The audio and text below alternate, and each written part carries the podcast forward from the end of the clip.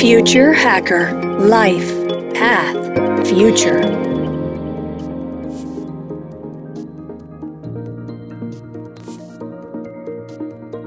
Olá pessoal, bem-vindo de volta ao Future Hacker. Papo ótimo aqui com Rafael Sanches.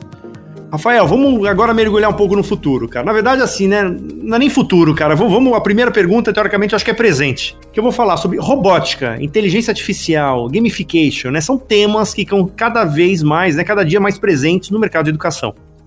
Como é que os professores estão fazendo para dominar e se preparar, que eu diria, essa nova ordem educacional mundial? Esse é um desafio que é, o setor vai ter que enfrentar se a gente voltar assim, os professores que estão hoje no mercado, é, eles não tiveram a formação em relação a isso. É uma das mudanças que entram em, em questão de alguns anos ali e as pessoas têm que se adaptar. Assim, vai ter que ter uma, uma dupla, uma colaboração entre professores e escolas, seja de nível básico, seja de nível superior, para que o professor consiga disponibilizar o tempo dele para aprender, né, consiga focar nisso, é, muitas vezes com o apoio das instituições, porque é, quantas tecnologias novas entram em relação à robótica, inteligência, é, em relação à, à, inteligência artificial, em relação à gamificação? Tem muita coisa nova chegando. Então, é difícil o professor é, ele dominar todas essas tecnologias, porque tem vários fornecedores de cada uma delas. Ele pode, por conta dele, é, buscar ter uma visão geral de cada uma dessas frentes e como isso impacta o aprendizado dos seus alunos. Que, para mim, ponto-chave de tudo é, é isso. É, se isso não trouxesse se uma tecnologia nova, se uma funcionalidade nova não potencializar o aprendizado, não sei qual, qual é a necessidade dela, efetivamente falando. Né? Então, assim, para mim, tudo isso tem um objetivo de trazer mais engajamento, trabalhar habilidades que não eram trabalhadas antes, trabalhar de uma forma diferente, de uma forma mais profunda, algumas competências e habilidades que só com o formato tradicional não chega. Beleza, tudo isso faz sentido porque enriquece, porque amplia, porque aumenta. Até às vezes é a mesma habilidade, mas traz um gosto a mais para a pessoa participar daquilo. O Lego, há um tempo atrás, foi um pouco assim, e, e não dá nem para falar que o Lego é passado. Porque quantas escolas usam Lego hoje como uma forma, como um recurso educacional? Poucas usam.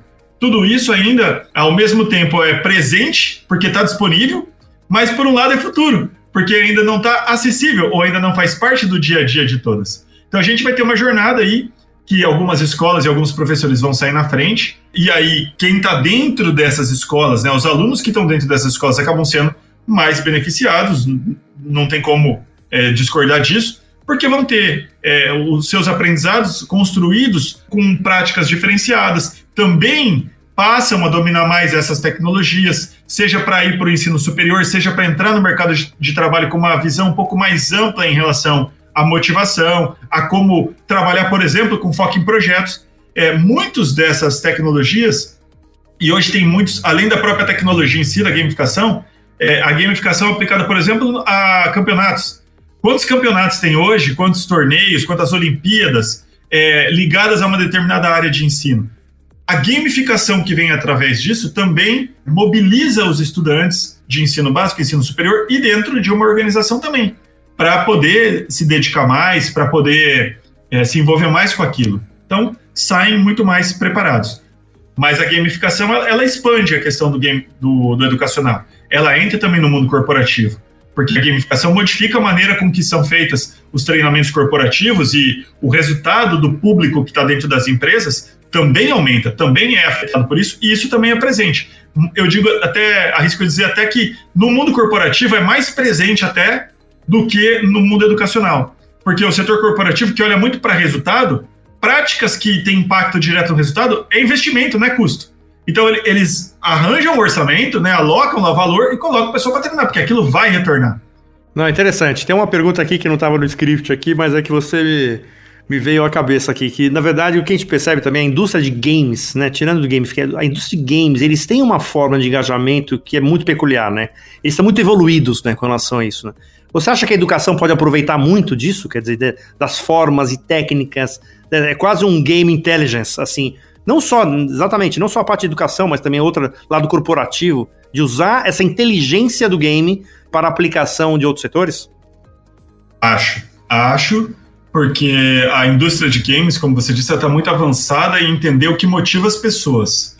Né? Então, a competição com outra, a competição com consigo mesmo, é, você se desafiar, é, você ter missões que, que dão um horizonte de tempo. Então, o, os jogos, é, eles conseguem dosar muito bem a dificuldade da missão com é, a capacidade que o jogador tem naquele momento. Porque se ele colocar um negócio muito complicado, a pessoa vai falar assim: puta, eu não tenho os recursos que eu preciso para isso, deixa quieto, a pessoa para de jogar.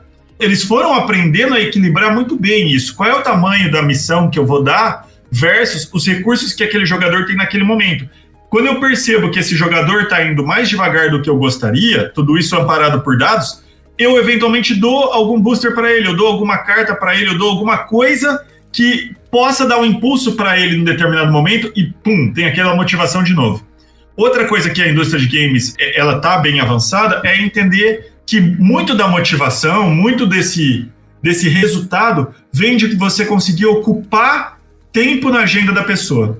Então, construir games que precisam ser jogados todos os dias. É, diferente dos jogos que tinham, por exemplo, na nossa época, um jogo de botão, por exemplo, você começa e termina em questão de minutos ali, horas no máximo. Um banco imobiliário que tem até hoje, você começa e termina, ele tem ali um escopo. Agora, esses jogos todos que vêm online, dificilmente eles têm fim. Eles começam e quando? O fim é longo, né? Você tem uma jornada, depois aí fecha o mundo, dependendo do que for. A gente tem até jogos que, que fecham em ciclos menores, mas existe um planejamento para que aquilo é, mantenha a pessoa conectada por muito tempo. E um outro fator que mistura um pouco de de jogos com a de redes sociais, que é, é, é o uso de notificações, por exemplo, para trazer a pessoa de volta. Para lembrar a pessoa que ela está jogando aquele jogo, que tem uma coisa nova, tudo isso de novo, monitorados muito por dados. Não vou entrar no mérito aqui de novo se eu acho certo ou se eu acho errado, mas monitora. A pessoa parou de jogar alguns dias. Espera aí, vai uma notificação que aconteceu tal coisa no jogo. Será que todos os players recebem a mesma notificação? Possivelmente não. Será que todos os players recebem as mesmas recompensas? Possivelmente não. Por quê? Porque eles querem justamente equilibrar é, essas pessoas que estão parando de jogar é, e trazê-las de volta para o jogo. Ah, acho que junto com isso, André, aproveitando a sua pergunta, tem a questão das redes sociais, né? Que as redes sociais também conseguem mexer com a cabeça das pessoas e manter as pessoas conectadas por muito tempo. Tem até o filme Dilema das Redes, tudo que, que mostra um pouco de como acontece. Esse é um ponto para se pensar em relação à educação. A educação hoje ela ainda movimenta muito pouco dados, ela, ela trabalha muito pouco com o que a pessoa quer aprender. É, só lembrar, numa sala de aula, não importa o, o, curso que você quer fazer, se a gente for pensar no ensino médio. Né? Se for pensar na faculdade, não importa muito a especialidade que você quer trabalhar. É aquele programa, acabou. A grande maioria das escolas, a grande maioria das faculdades, o aluno não tem escolha em relação ao conteúdo que ele está trabalhando. Vale também para o mundo corporativo. Então, se eu não participo daquilo, a minha motivação automaticamente cai. Compara com os jogos. Nos jogos eu escolho meu personagem, muitas vezes eu escolho o meu caminho, eu escolho o meu desafio, eu escolho N coisas. Eu me conecto muito mais, eu sou muito mais protagonista naquilo. O, que eu estou colhendo de resultado é muito, é muito consequência das escolhas que eu fiz. E aí vem um dilema enorme. Quanto da nossa educação hoje escuta, está preocupado com o que o estudante quer fazer? O que ele busca, com os sonhos que ele tem, com os objetivos que ele quer alcançar? Muito pouco. Isso você pode pegar em qualquer é, parâmetro. É, é, uma boa reflexão essa que você trouxe. Obrigado pela oportunidade. Não, eu achei ótima a resposta. Achei ótima, porque é muito, eu acredito também muito nisso. Quer dizer, o quanto que né, o aluno hoje, quer dizer, quase uma, um, uma nova era do construtivismo, né? Quer dizer, o quanto que que o data poderia ajudar um construtivismo mais moderno, né, digital, né, uma coisa muito louca. E outra expressão também interessante, agora vai, agora tem o, o lifelong gaming. a gente acabou de criar um novo nome aqui. E, e, aproveitando um pouco ainda falando de evolução no mercado de, da educação, o, o Rafael, eu, eu, entrevistei aqui, cara, um grande líder, né, de, da parte de research, né, de tecnologias, de inteligência artificial. E a gente falava muito, né, sobre universidade, etc. E ele, ele meio que me confidenciou, né? Falou assim, cara, assim, na, no, no, no, podcast, né? Falou assim, cara, é, é muito difícil as universidades aceitarem a transversalidade de temas, né? E a interdisciplinaridade de conteúdo, né? Quer dizer, ou seja, o que é humanas é humanas, o que é exatas é exatas, o que, ou seja, cada uma fala só para os seus nichos ali, né? Só que assim, a gente ao mesmo tempo a gente vê, a gente você deu, acabou de dar o exemplo, assim, a matemática invadindo a humanas. Que é exatamente isso que você estava falando num ponto anterior. Até quando a academia vai conseguir segurar essa, essa, essa troca rica de repertório entre áreas? Acho que a gente tem uma cascata de causa e consequência que a gente pode pensar sobre isso. Na educação corporativa é onde eu mais vejo que essas coisas se misturam. Para a empresa, não importa se é A, B ou C, é, qual é o resultado que eu tenho que atingir. Qual é o treinamento que eu tenho que fazer para atingir aquele resultado? Mistura tudo e coloca todo mundo numa sala, mão na massa, etc. Pum, beleza. E aí existe desafio, porque as pessoas não chegam preparadas para participar de treinamentos dessa forma. Aí vamos dar um passo para trás. No ensino superior, muitas vezes, existe essa separação que você falou. E aí a gente tem modelos de negócio que foram construídos que vão ter que ser modificados para que isso que a gente está falando aconteça. Qual é o modelo de negócio em relação às universidades? Falando de média, tá? Tem, tem escolas fora, de, fora da média, é, é, são pontos fora da curva. Ela, é, realmente já tem várias iniciativas dessa em alguns setores, em algumas universidades, mas não é a regra ainda. O professor é contratado para uma matéria, ele é contratado para aquele escopo, para aquela quantidade de horas, e muitas vezes ele nem conhece o seu colega. Ele vai dar aula num determinado dia, que a outra disciplina que poderia complementar, ele nem vê aquela pessoa durante um semestre, durante um ano, o que for. A gente vai ter que vencer esse desafio.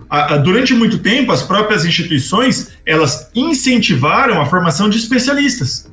Se a gente tivesse uma formação é, de profissionais ali um pouco mais generalistas, que é, não são tão, tão, tão aprofundados numa determinada área, pelo menos não todo mundo com o mesmo perfil, a gente poderia ter um pouco mais de, de mistura, a gente poderia ter um pouco mais de interdisciplinaridade. E isso que eu estou falando agora no ensino superior traz para a realidade do ensino de base, para o ensino médio, para o ensino fundamental. É, quando a gente vai ali para os anos iniciais do ensino fundamental, então existem ainda os professores que são formados é, é, de uma forma generalista. E você tem muitas das coisas trabalhadas ao mesmo tempo. Agora, conforme avança ali no final do fundamental e no médio, cai de novo no mesmo cenário. Especialistas, especialistas, especialistas. E, e cai naquele cenário que, assim, falando a realidade de, de uma é, instituição de ensino particular, por exemplo, a pessoa é contratada para uma determinada carga horária, para determinar, trabalhar é, num determinado horário, e às vezes ela vai interagir com aqueles professores daquele dia ou daqueles dias só. E, e para construir todos esses modelos interdisciplinares, vai tempo. Então, de novo, cai numa mudança de um modelo de negócio que possa ser sustentável. Porque a, as escolas foram construídas, suas margens, etc., em termos de um determinado valor de carga horária, um determinado valor de hora-aula. Elas vão ter que modificar isso. Alguém vai ter que pagar essa conta para que essas coisas aconteçam. É, existe o caminho. E aí o que ajuda é essas escolas, essas instituições de ensino fora da curva mostram que é possível fazer. Só que ainda isso acontece, vamos dizer, em bolhas, em universos primes, digamos assim, que são mega hiper especialistas. É, o valor de mensalidade diferenciado. É, o desafio tá, então, ok, como que a gente é, prepara é, materiais e, e capacitações para poder distribuir, tornar isso mais acessível para professores que não tiveram acesso a essa formação, que não tem esse tempo todo para construir toda essa formação. Então, N oportunidades né, de negócios para empreendedores que queiram atuar na educação. É o que eu disse no começo da, do outro bloco. É, essa é uma área que tem desafios por décadas. Esse é um das, da, dos motivos que eu sou apaixonado pela área. É muito legal. E, o que você falou, quem paga essa conta, foi exatamente a frase que ele fez né, do, do, do, o convidado aqui. Foi exatamente esse o ponto que, que chega uma hora que o modelo de negócio ainda não está, não abraça nessa causa aí. Vamos lá, vamos para duas questões, as duas últimas questões aqui. É uma falando em realidade aumentada, realidade virtual, né? A gente sabe que assim, né? Hoje, inclusive em algumas escolas, assim, né? A tecnologia é vista como uma Sabe, o menino com o celular lá, sei lá, na, na classe é visto como, como um escape, né? Quer dizer, ou seja, ele é totalmente bloqueado para isso. Mas aí você tem a realidade aumentada que poderia dar uma, uma experiência muito interessante. Quer dizer, o cara tá vendo uma aula de química, ele coloca o celular ali na, na, na figura, aparece tridimensional, aparece um vídeo, whatever, o que for. Ou mesmo também experiência em realidade virtual. O quão longe você acha que nós estamos, assim, da popularização, assim, mais em massa dessas duas tecnologias? Falando em termos de média, eu acho que a gente está tá longe. Né? Assim, porque na pergunta passada eu falei ainda é, colocando numa moldura de realidade da, da, da, do ensino privado. Se a gente for olhar para a realidade do ensino público, a gente está quilômetros para trás. A gente ainda tem situações em que, falando na realidade do, do, ensino de base, que não tem professor, não tem professor especialista. A qualidade da formação que o professor recebeu, mesmo sendo especialista, talvez não seja a, a melhor. Ele tem muita coisa para se atualizar em relação ao que existe hoje, em termos de metodologias é, para gerar mais aprendizado, técnicas de, de, de estudo, enfim. Então a gente tem desafios enormes em relação a isso. Para trabalhar em, em, determinados nichos ou em determinados grupos, é, eu acho que basta a, o amadurecimento da tecnologia. A tecnologia tem evoluído bastante, né? Mas a, a gente ainda está talvez numa curva inicial. Estamos chegando ali no segundo quadrante da, do desenvolvimento da tecnologia.